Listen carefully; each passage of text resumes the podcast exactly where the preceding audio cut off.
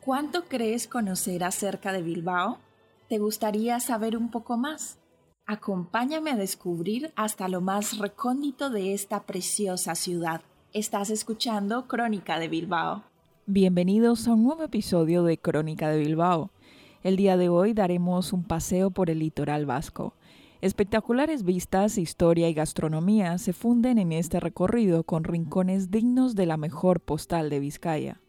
Y es que unas deportivas corrientes, una pizca de ánimo y un botellín de agua no necesitas más para afrontar uno de los paseos más encantadores, cómodos y con vistas más espectaculares sobre el litoral vasco. Es una ruta que combina todo, paisaje, acantilados, un extraordinario encinar, sol, sombra, algo de historia y también algunos puntos de gastronomía interesantes. Si estás con ánimo y piernas, acércate a Plencia, en el metro y emprende la caminata por toda la orilla de la ría, como si fueras una sardinera ligera de peso. Si te sientes perezoso, coge el bus que te llevará a Gorlis. El destino es la bahía de Astondo y concretamente la granja en la que la Diputación cuida animales de razas autóctonas ganado pirenaico y terreño, potocas, entre otros, además de atender a animales malheridos. Últimamente han pastado por allí un par de hermosos ciervos. El inmenso terreno de 70 hectáreas en la ladera opuesta a los acantilados está convenientemente acotado, pero puedes entrar sin problemas por la pista asfaltada que conduce al faro de Gorlis. La carretera asciende suavemente y a mitad del recorrido encontrarás el desvío que conduce a las ruinas del Fortín de Ascorriaga, más conocido como el Castillito, construido en el siglo XIII para custodiar la entrada a la bahía. Si optas por llegar hasta la península que lo alberga, suma 40 o 50 minutos al paseo.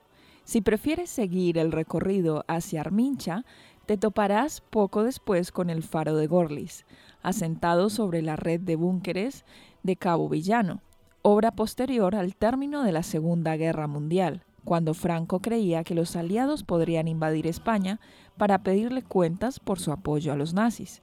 Es un buen lugar para echar un vistazo, sacar unas fotos y recorrer el recinto, aunque lo más destacado del lugar es la observación del islote, que surge del mar como la espinazo de una bestia marina. Atentos al sendero, el siguiente tramo es un poco más incómodo, pero que merece la pena caminar a ratos por el encinar, a ratos por una hermosa pradera desde la que podrás otear en un día despejado el interior de Vizcaya y los montes cántabros. Así llegarás al Alto de Hermoa, el punto culminante del recorrido a 289 metros sobre un acantilado vertical.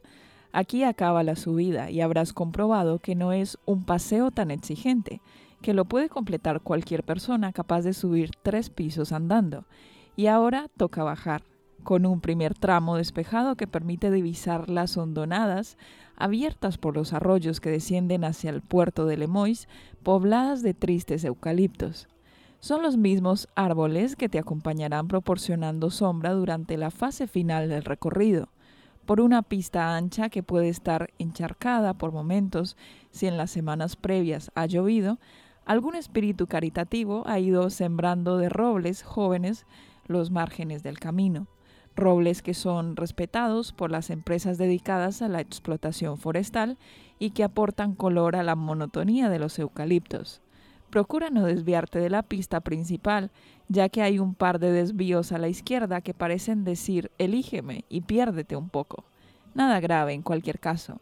Llegarás así a Armincha, tras unas dos horas y media de paseo, si arrancas la caminata en la estación del metro, algo menos de dos horas si sales de Astondo, baja por la calle Portuvide que te conduce al muelle y comprobarás que es un puerto encantador, con su antigua casa de pescadores catalogada como monumento, en un entorno maltratado por las construcciones modernas.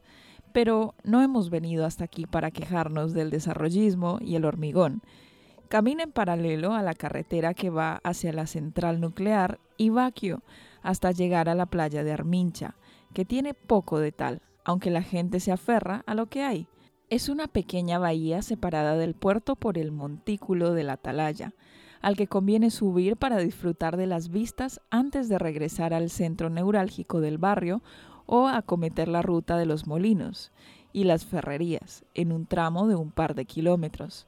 Pero pocas cosas son más agradables que pasear por el muelle, asomarse a su muro exterior y si el mar está brava, echar un par de fotos a las olas que acometen por el hueco horadado en la roca. No es el peine del viento, de acuerdo, pero está aquí al lado. Si hay mala mar, quizá tengas la suerte de observar a los surfers que cogen olas en la bocana y de paso, piensa lo que tiene que ser meter el pesquero a través de un canal no demasiado ancho y batido por las olas. Aún así, Armincha tiene fama de ser un fondeadero seguro. Y para volver, recuerda que en la carretera de Baquio te aguarda la parada del autobús, que pasa cada hora y media, para llevarte a Gorlis a la estación del metro o si sigues ruta a Barricas, Sopelana, Verango y los diferentes barrios de Guecho hasta terminar cerca del puente colgante. Hemos llegado al final de este capítulo. Hasta aquí hemos conocido un largo paseo por el litoral vasco. No te pierdas otro episodio de Crónica de Bilbao.